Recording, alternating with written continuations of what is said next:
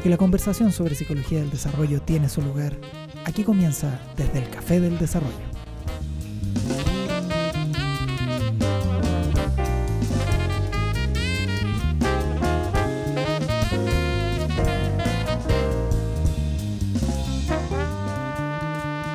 Muy buenas tardes, nos estamos aquí reuniendo de nuevo el café del desarrollo, aquí veo a la gente que come heladito, estoy feliz con mi café.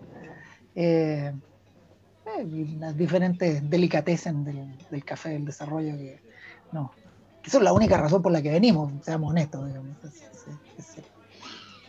Ya, oh, recuerden, quítenme el micrófono si, no empiezo a hablar tonteras. Eso es bien difícil, ¿eh? pero conocí mi Bueno, Bolívar, Hoy día se sumó la María Rosa, Lice, ahí. Hola María Rosa. Hola, ¿cómo están? Bien, bien, aquí. ¿Todo bien aquí? almorzaditos. Listos para la fiesta. Pantrucas, qué rico. O sea, ahora al café del desarrollo para el cafecito por almuerzo, de ahí nos vamos a la, al trabajo de la tarde, porque esto no es ni pegas. Pura conversa, no va a entretener. Tal cual. Hoy, así que vamos a hablar de atractores. O sea, van a hablar de Situn pero, ah.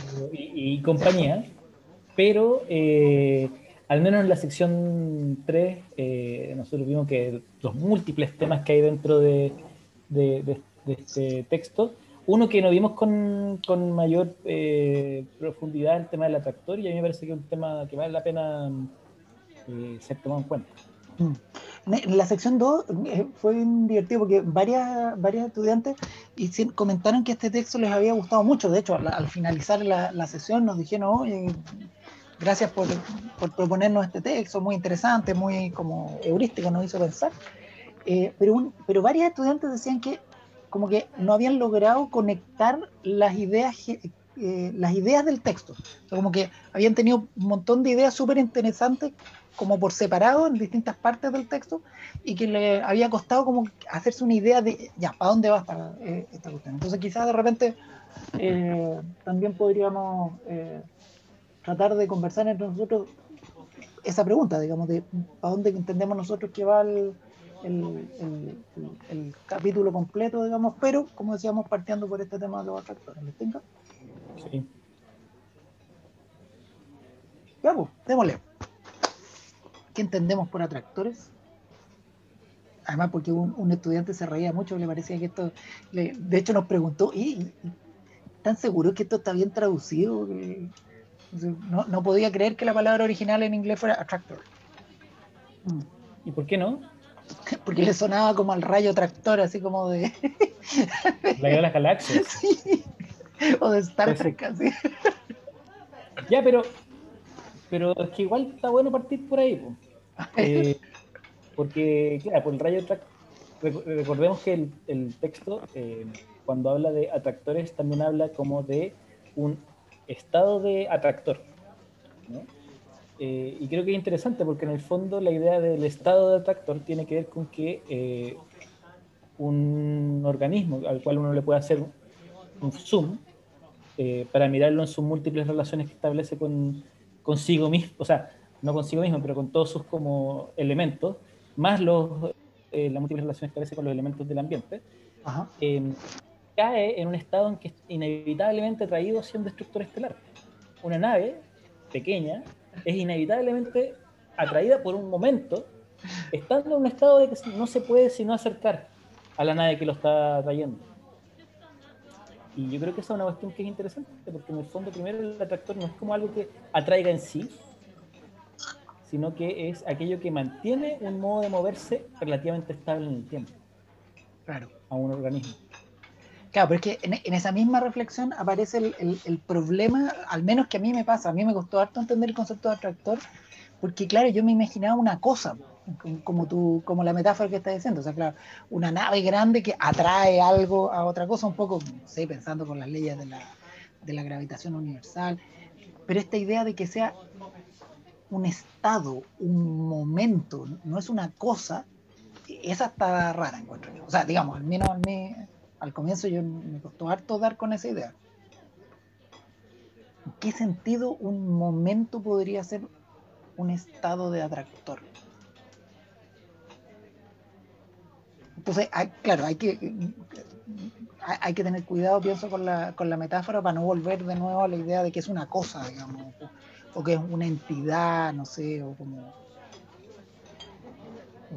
sí, eso. Porque tampoco, corríjame, pero yo tengo la sensación, pero aquí tendría que volver al texto, que claro, es un estado de la, de la historia del desarrollo del sujeto en relación con el contexto. Porque también uno podría pensar, ah, ok, es como una, una situación, un, no sé, como un grupo social que atrae al sujeto, ¿cachai? que en ese sentido también mm. sería como un momento, pero también tendría esta cosa como de externo al, al, sujeto. Y no, es, si estoy entendiendo bien, eh, es una cierta, como lo dijiste tú hace un rato, pues, esta, idea como de un cierto modo de moverse que se vuelve atractivo, no, creo que no es atractivo, atractor. Sí, sí, es un es una forma de organización del movimiento. Yo creo la que idea, la idea entonces es que si, si el atractor, que en realidad es un estado de atractor, eh, y en el cual hay ¿no cierto? una cierta estabilidad en la forma en que ese organismo en relación a su eh, entorno se, se mueve, eh, el desarrollo sería como el, paso de unos a otros atractor, porque en el, como que, no es que no haya desarrollo, pero, pero un desarrollo como significativo en que se modifica, ¿no es cierto?, la, forma de interactuar de ese, ese sistema, sistema sujeto-entorno, eh, sería desarrollo. Oye, me, encanta esa idea.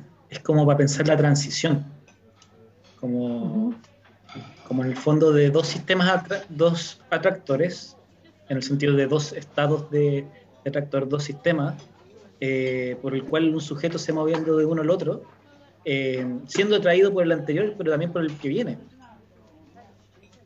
Eh, Súper interesante pensarlo así, porque eso también explica por qué, por ejemplo, por dar un ejemplo concreto, cuando lo, yo lo veo más, más cotidianamente, ¿no? cuando los estudiantes de primero están entrando a la universidad y se comportan como bajo la lógica del, de, su experiencia previa escolar, claro, porque en el fondo, en algún sentido, siguen siendo parte de un sistema que, que los atrae, pero también están entrando a uno nuevo, estando justamente entre medio de ambos.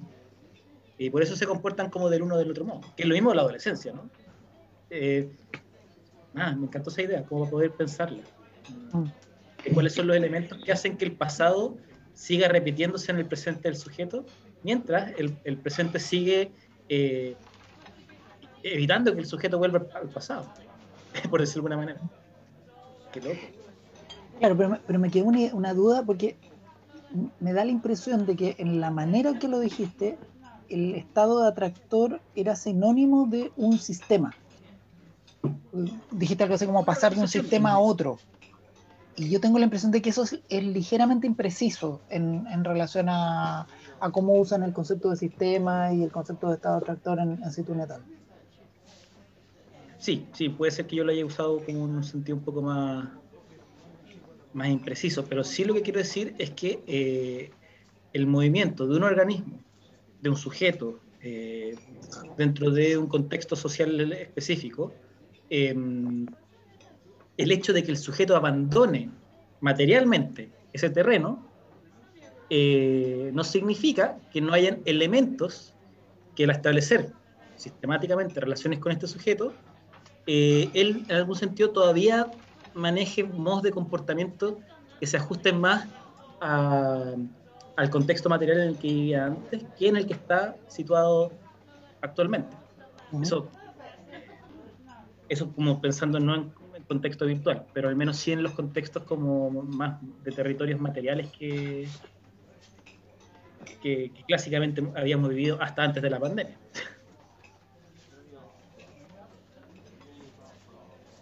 Eh, Estoy, pensando, tú lo dijiste hace un rato, no, sé si María Rosa tú, Iván, lo dijeron, pero este, esto de, transición, entonces estoy, me, está dando vueltas todo el rato. Eh, ¿Cómo esta noción o todos estos conceptos que nos están proponiendo Situni et al eh, ponen o no en tela de juicio el concepto de transición ecológica, por ejemplo, de, de Don Fernando? O sea, es que estoy pensando, uno podría decir rápidamente decir, ah, ok, esta es otra forma de decir lo mismo que decía Bronfenbrenner cuando estaba hablando de transición ecológica.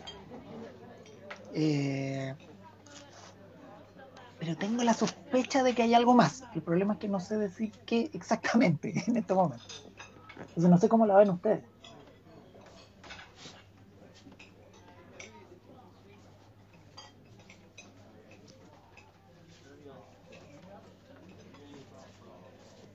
Silencio pensativo. sí, de hecho, si nos vieran, estamos con cara de pensamiento. con la pura cara. eh, eh, nada, yo pienso que, mm, al menos, ¿qué es lo que pienso yo de la teoría de Bronfenbrenner? A mí me parece que la teoría de Bronfenbrenner es muy, muy, muy interesante porque le permite dar un, un énfasis al a la complejidad del ambiente. ¿no? En general, una mirada como los dualismos, ¿no? como el sentido de está la persona y de su ambiente, como que todo como si fuera muy claro, tanto el ambiente como la persona. Y lo que hace Bronfenbrenner, según mi, mi, perspectiva, es em, precisamente mostrar toda la complejidad del, del, de lo que significa esto llamado contexto. Sin embargo, eh, a la hora de pensar el sujeto, al menos en, el, clásico texto de Bronfenbrenner, eh, el sujeto aparece más bien como algo mm, eh, aparentemente simple. Digo aparentemente simple porque no me atrevo a decir que Bronfenbrenner lo piensa así, pero el énfasis que le dan su obra, al menos, es el de la complejidad del contexto, lo cual a mí me parece un aporte gigantesco. Mm cambio, este texto va, claramente da un paso no solo hacia la afuera del sujeto, sino también dentro de lo que es su, su, dimensión interna. ¿no? la historia de cómo la va recogiendo. Entonces, pienso que por ahí puede haber una pista de, de dónde Bronfenbrenner y, y y compañía eh, marcan diferencia. Ahora, ya no me acuerdo cuál era el problema original que había planteado, pero son cosas que pasan en el café del desarrollo.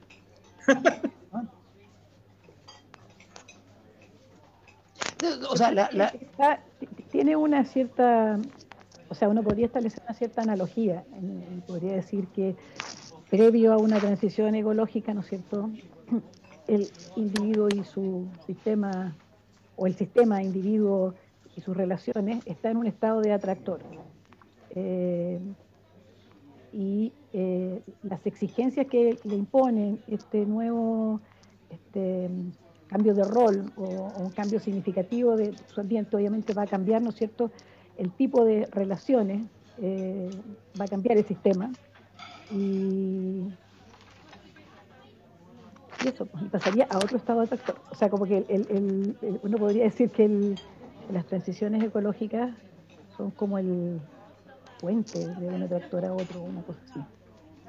Un poco en esta idea que decía Iván, esto que le había fascinado, esta idea de como de, que el desarrollo estaría en ese paso eh, de mm. un tractor a otro, digamos. Eh. Claro, lo que me quedó, o sea, la sensación que me queda, eh, claro, habría que, esto habría que rastrearlo más precisamente en, la obra de, de Bronfenbrenner pero tengo la impresión de que al menos este texto es mucho más explícito en términos de que el, desarrollo, por decirlo así, sucede en la relación.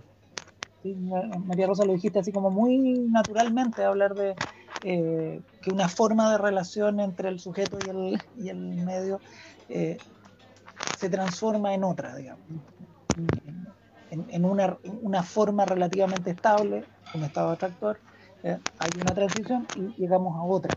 Claro, pero en ese sentido eso yo vi como la, distancia, separación, eh, con, el modo en que lo decía el Iván, en, términos de decir algo así como, eh, claro, es como que, al menos en el fraseo de Bronfenbrenner, en el clásico, eh, está el sujeto y su contexto. En cambio acá el desarrollo, si tú Netal le están poniendo el desarrollo en esta relación permanente y constitutiva entre sujeto y, contexto. Es una hipótesis, no, no diré que estoy que podría afirmarlo porque insisto, habría que mirar a, a, a Brenner, pero tengo la impresión de que acá lo que sí me queda muy claro de Situn et al es que está mucho más eh, explícita esta idea de que el desarrollo sucede en la relación. No sé si, la ven parecido. Mm. Sí, sí, me hace sentido. Y en ese sentido, pensando en algunas de, de, de los temas que nos planteaban eh, en, la sesión, eh, o que quedaron sin, sin, abordar en relación a este gran tema de los atractores, eh, estaba, por ejemplo, este tema de la relación entre atractores y autopoiesis, que alguien se preguntaba.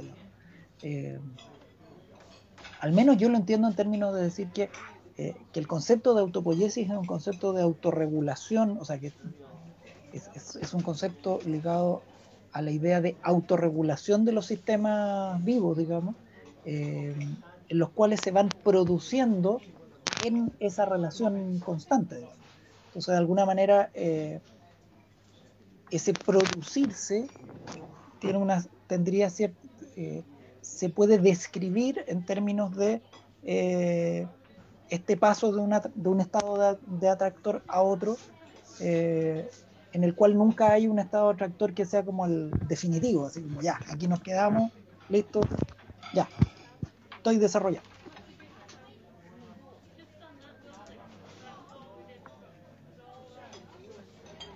Hmm.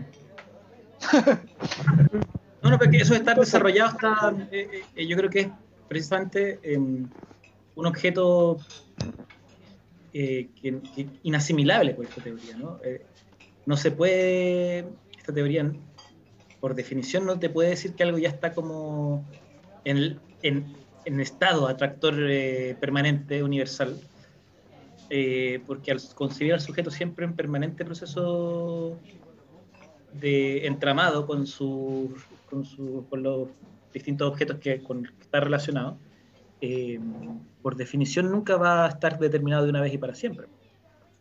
Ahí yo siempre spoileo un poco, ya lo he hecho como varias veces, eh, el texto, el nombre del texto de Riquet, este, vivo hasta la muerte.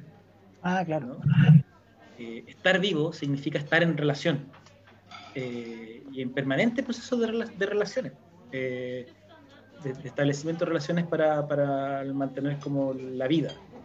Mm sentido como que el momento en algún sentido es que uno puede pensar que se acaba el desarrollo solo cuando se muere, cuando ya no hay forma precisamente de que podamos dar cuenta de ese fenómeno llamado auto autorregulación o autopoiesis. Oye, estoy, estoy leyendo una parte aquí de los atractores y que en todo el, todo, todo el tiempo están hablando como de una persona, de un individuo, de un sujeto en desarrollo. Eh, que no es como yo lo estaba entendiendo. Oh, es raro. ¿Lo leo? Eh, los atractores se definen en relación al nivel de análisis escogido para el sistema dinámico en cuestión. En consecuencia, en algunos contextos teóricos, un rasgo de personalidad como ser ambicioso puede ser considerado un atractor, que probablemente, aunque no necesariamente, en términos de la teoría del sistema eh, dinámico, dure toda una vida a un nivel microgenético, una intuición cognitiva repentina que de una fracción de segundo puede también ser considerada un atractor. Y después habla de, que hay distintos tipos de atractores. hay, por ejemplo, eh, unos que son de punto fijo, que es, por ejemplo, ser constantemente ambicioso sobre todas las situaciones, dice, y fases de la vida. Sería un atractor de punto fijo. Y después habla de atractor de ciclo límite, que es cuando la persona como que oscila, algo parecido a lo que estaba diciendo eh, Iván, ¿no es cierto?, en que a veces este, es ambicioso y otras veces como que está satisfecho consigo mismo. Y, entonces, es raro, ¿no? La forma en que está planteado aquí no, no se ve ese sistema de relaciones. Yo creo que sí está, pero como dicho, que se presta confusión. Mm. Y yo creo que ahí le echamos la culpa a Situn porque sabemos que la traducción es muy buena.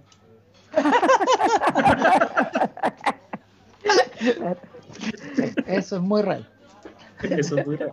Eh, no, claro, es que yo creo que tiene que ver con que, con que las relaciones que se establecen eh, permiten en algún sentido seguir una, una estabilidad. O sea, yo insisto en ello. Si, yo me acuerdo más o menos de la definición de, de estructura que usa ¿cómo se llama? Eh, Fumberta ¿no? Como eh, eh, relaciones más o menos estables con respecto a la, a la, respuesta que un sistema le da a un, a, un, movimiento. Entonces, en ese sentido, la idea de, por ejemplo, de que aparezca algo así como un punto fijo, es un punto fijo que está en el sentido también de que hay alguien o algo o una serie de elementos que van sosteniendo ese punto. Eh, aquí nada que ver, pero me recuerda un poco a Bruno Latour cuando habla de que en el fondo los hechos para que se mantengan algo tiene que sostenerlos.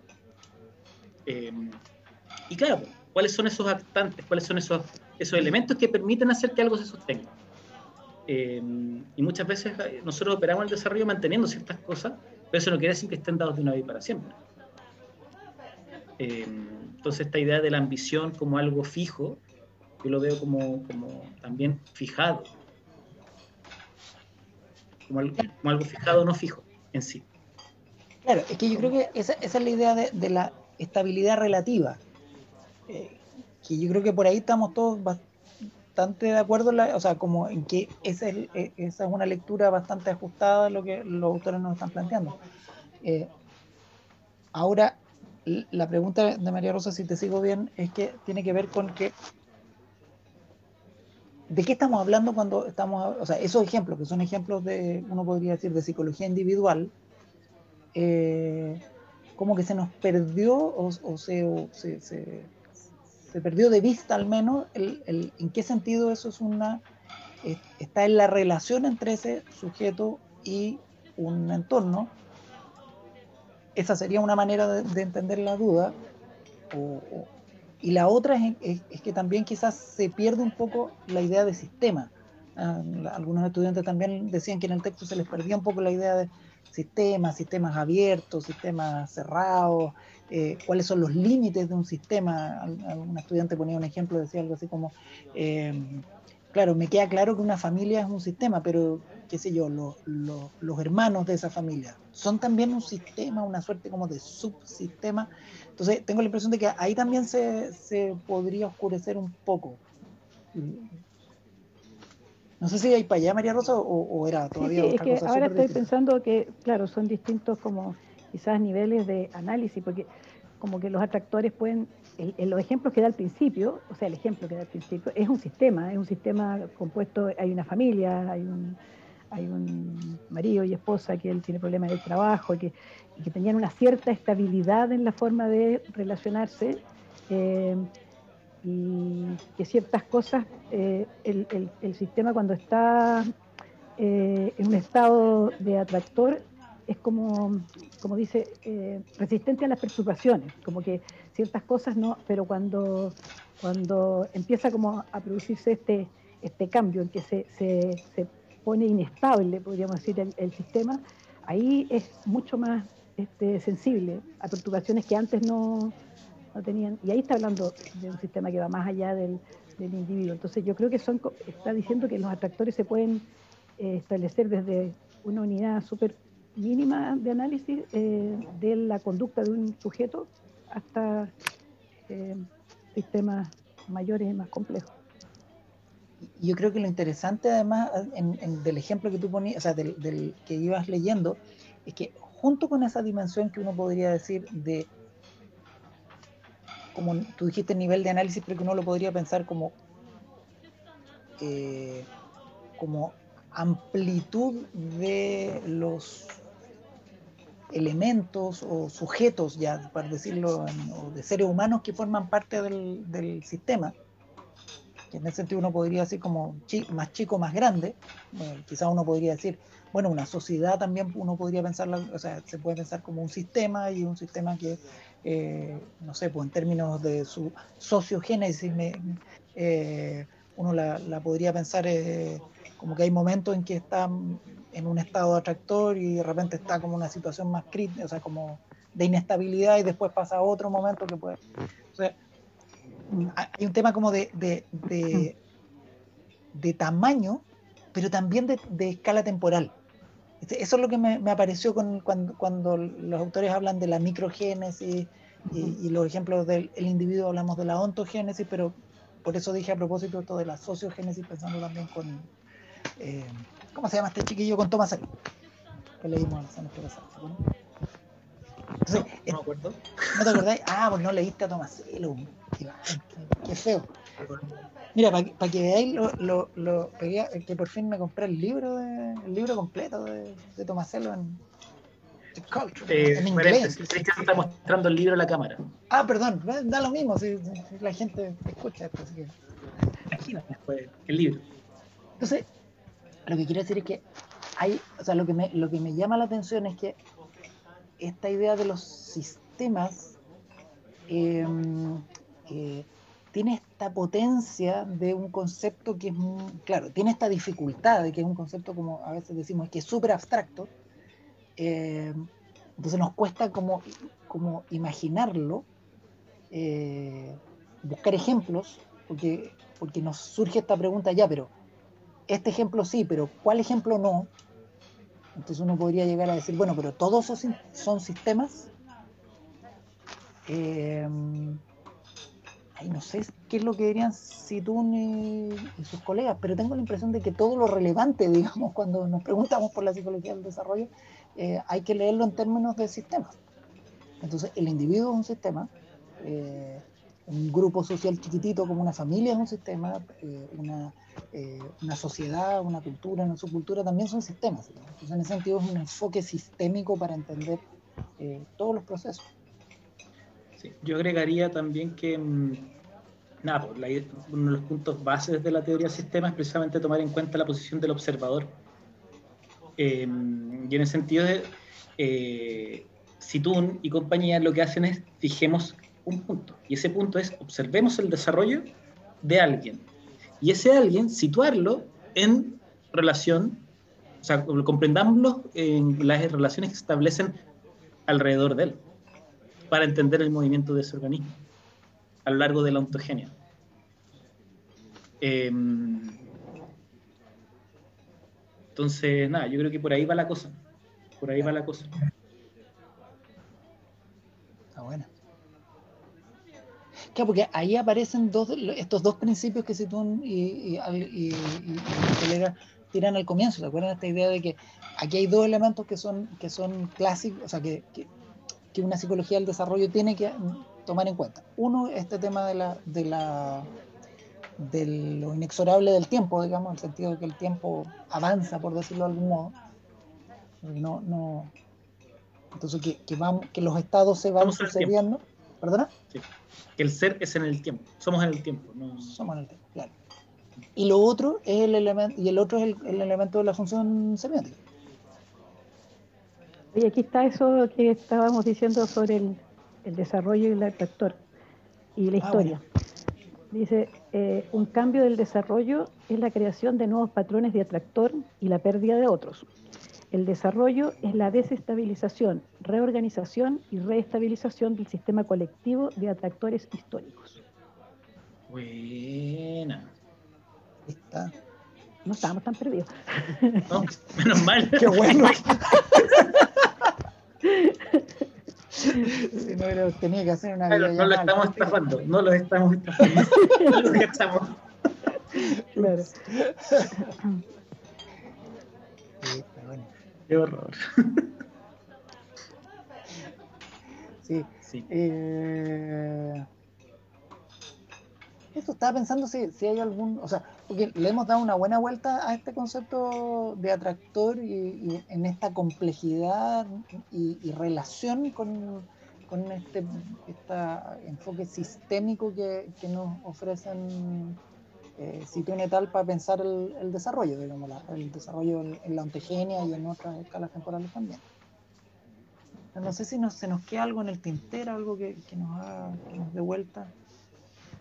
O sea, yo creo que con el texto Situn siempre se va a quedar algo en el tintero. Es bestial el texto. Es tremendo.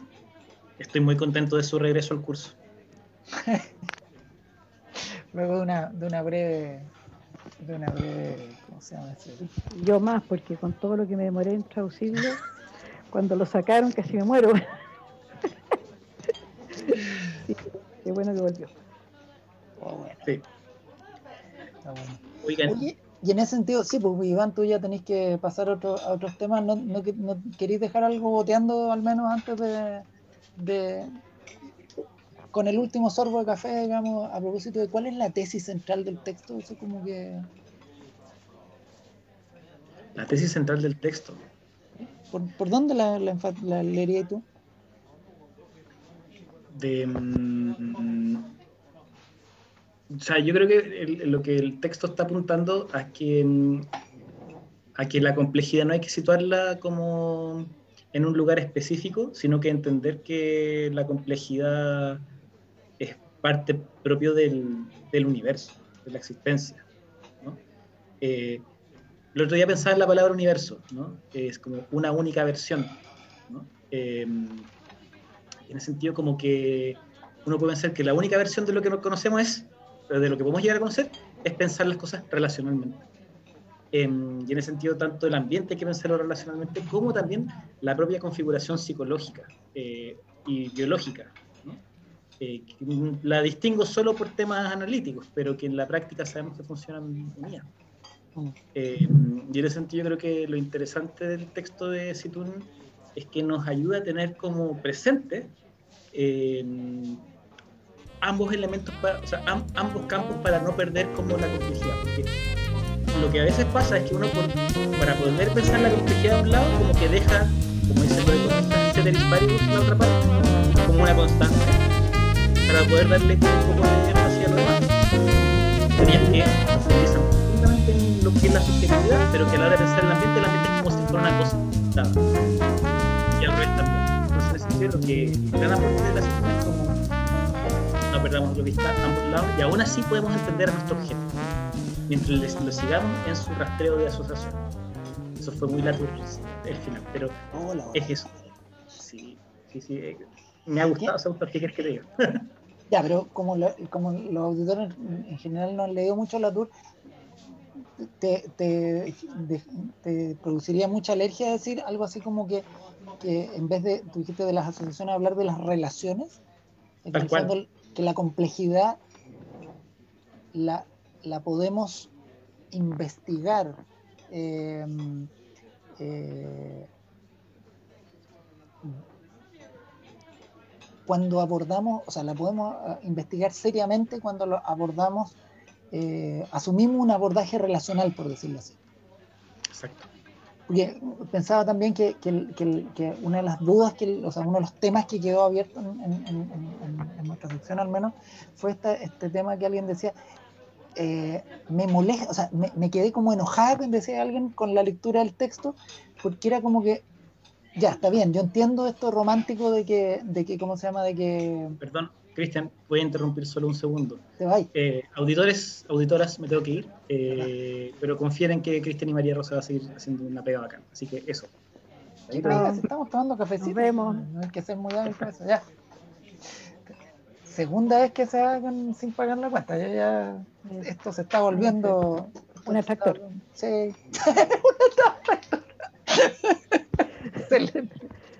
Sí, no, pensaba en esta idea de que, de que un estudiante decía esto de que, eh, ya, yo entiendo bien y me parece súper bien, súper romántico incluso esto de que eh, somos todos únicos y qué sé yo. Ya, pero ella reflexionaba y decía, ya, pero si somos todos únicos, únicos, únicos, eh, y cada melodía de vida es única y irrepetible. Entonces, creo que no lo dijo así, pero el, metamensaje era, bueno, ¿y para qué estudiamos psicología entonces? O, ciencias humanas, en total, cualquier cosa que se diga, como cualquier generalización que hagamos, eh, va a estar errada porque eh, no se aplica no se puede generalizar nada. Ese era como su, su problema con el, con el texto. Y yo tengo la impresión, y por eso me acordé, de que, eh, claro, cuando entendemos las cosas en términos de relaciones, cuando entendemos los procesos de desarrollo en términos de relaciones, podemos, por decirlo de algún modo, eh, tener lo mejor de los dos mundos. no caer en la ergodicidad, no caer en el, en el, problema de, de, pensar de que porque ha habido procesos que son generales o que tienden a, verificarse en, muchos, en muchas trayectorias, eso implica que mecánicamente necesariamente eso va a verificarse en una trayectoria específica. Entonces, eso, evitamos el, el, el, principio de la, ergodicidad, pero al mismo tiempo también eh, podemos reconocer esas generalidades porque son generalidades de las relaciones, son modos de relaciones. Y ahí, en, y en ese sentido, sí podemos hacer ciencia.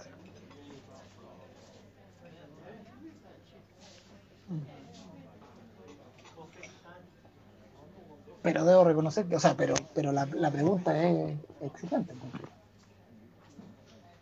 Sí, pero a mí, a mí me gusta eso del, de esta idea romántica de nuestras vidas son únicas con lo que parte, porque encuentro que eh, muestra que al final eh, nos vamos construyendo, o sea, eh, vamos construyendo un camino diferente que nos hace ser diferentes unos de otros, con un montón de similitudes también, ¿no es cierto? Porque obviamente nos estamos desarrollando dentro de la misma sociedad, donde están los mismos discursos, significados, eh, pero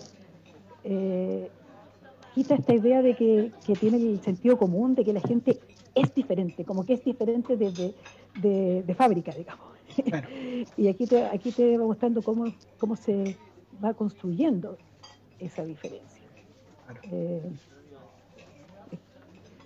caminos que caminos que pueden ser que se encuentren en algún momento y que otro vaya hacia otro lugar y después quizás se vuelven a cruzar. Eh, claro. Y, y, hay partes que probablemente son, son este, muy este, eh, atravesadas por mucha gente eh, y otras que son más particulares, ¿no es cierto? Claro, o sea, no, a través de esta manera de, pensarlo, uno puede sostener la idea de la, de la, de la individualidad, pero como un producto del desarrollo y no como el punto de partida. Ajá, claro. sí. Claro, y en ese sentido, y además lo interesante y lo, fascinante es que, esos individuos que en los cuales nos vamos transformando, eh, no lo hacemos, o como tú decías, desde elementos comunes, digamos, desde elementos culturales o de compartir ciertos espacios, ciertas claves, ciertas ciertas herramientas culturales con las que imaginamos el futuro, con las que nos pensamos nosotros. Está bien bonito, efectivamente. ¿Había alguna otra cosa en tu lista inicial? O sea, hay otras cosas, pero yo creo que con esto nos quedamos por en esta vuelta, diría yo, porque, porque hay esas, otras las podemos ahí seguir retomando en, en, clase o eventualmente en algún foro ahí en, la página. Bien. Yo creo que para un café esto estuvo, estuvo ok. Se lo notamos a, la cuenta de Iván demanda. ya, oso, este, paga el caballero el, el chacón. Ah, bueno, nos vemos.